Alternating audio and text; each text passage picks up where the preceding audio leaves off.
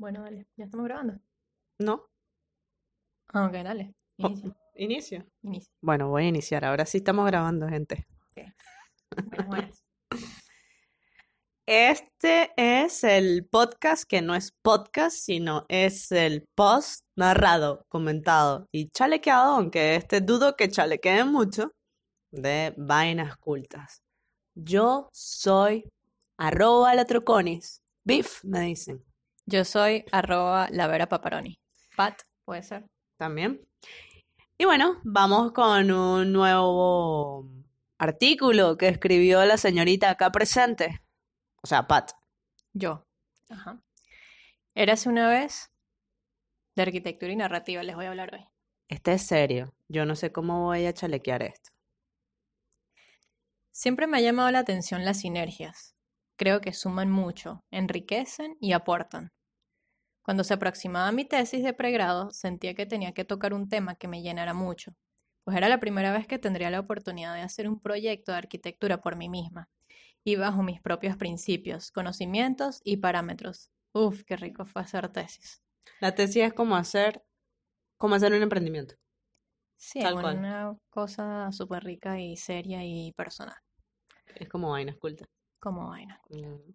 Antes de eso te toca trabajar en proyectos de otros y después de graduarte, pues, mm, bueno, eso dependerá de ti. porque Ese pues mm, lleva muchísima tela. Yo le he hecho un cuento. de- Cortada, arrugada, cree- planchada. El que cree que va a trabajar siempre Sudada. en proyectos lindos. Sí. Yo les he hecho un cuento. Bueno, una tesis que hice. Luego de varios meses y muchas vueltas a la cabeza, decidí que, que mi proyecto de grado sería sobre algo que me había faltado aprender y lo consideraba importante para hacer arquitectura. Solo una cosa te faltó aprender.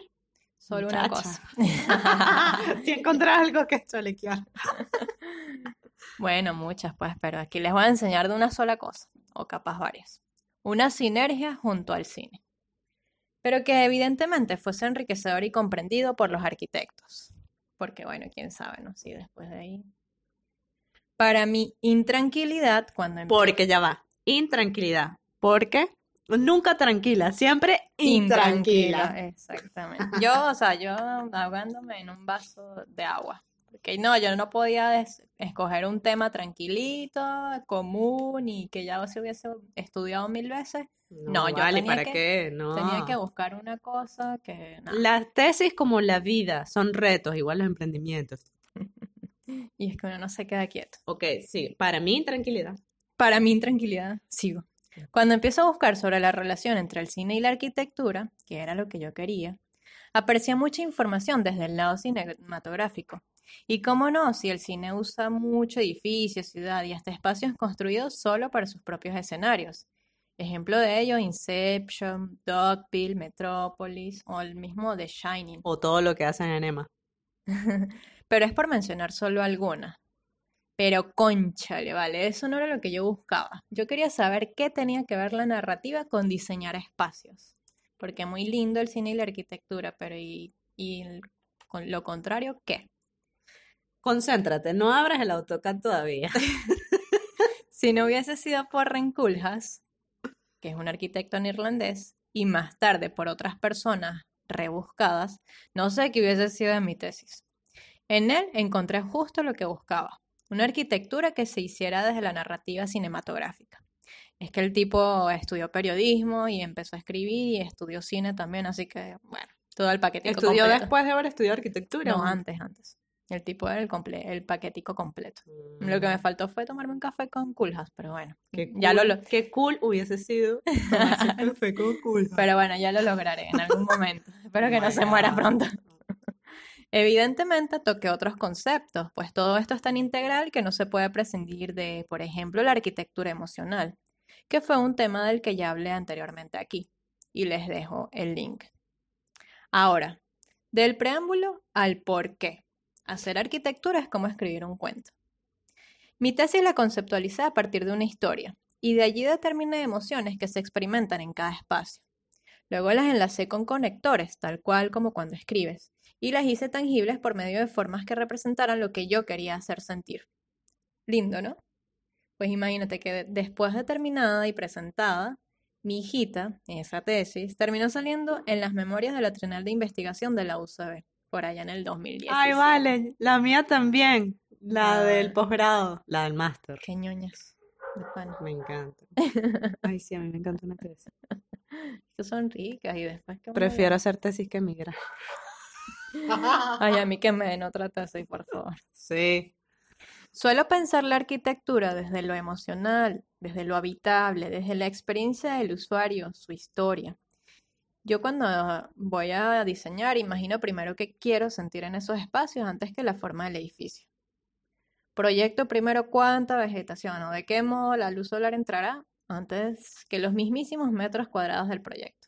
Ay, es que qué fastidio ser tan técnico. Pero esto es una, esto es una manera de diseñar y que pudiese bien ser una metodología. Te lo dejo ahí como para que lo consideres y, Claro que sí, claro que sí. y que quede grabado. Y no es mía solamente esta metodología, lo que pasa es que yo veo que la las metodologías que abundan son el pensar el proyecto desde lo técnico. Y pues no, mira, ¿qué pasa con el usuario? ¿Qué pasa con el- la persona que habita? Siempre había querido hablar al respecto, exponer la importancia de escribir como parte del pensamiento proyectual, que la arquitectura es como un cuento que también podemos recorrer con nuestra capacidad imaginativa, porque en el espacio que se idea y que se crea suceden historias. Y en parte es por eso que está saliendo Vainas Cultas, porque, porque es narrar.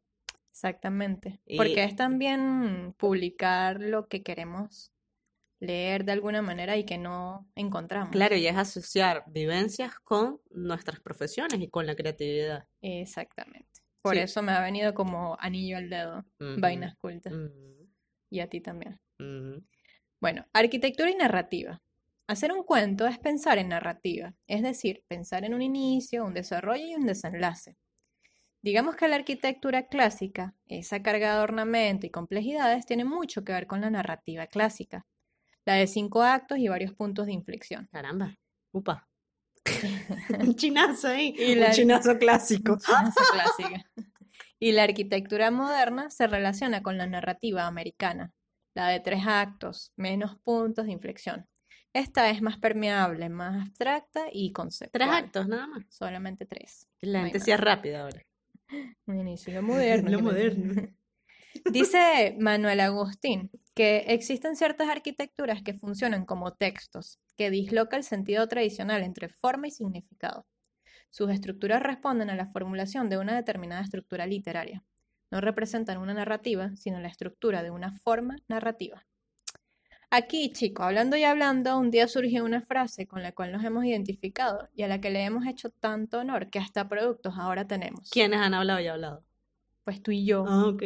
La Troconis y la Vera Pepperoni. La frase es la siguiente. Redoble de tambores.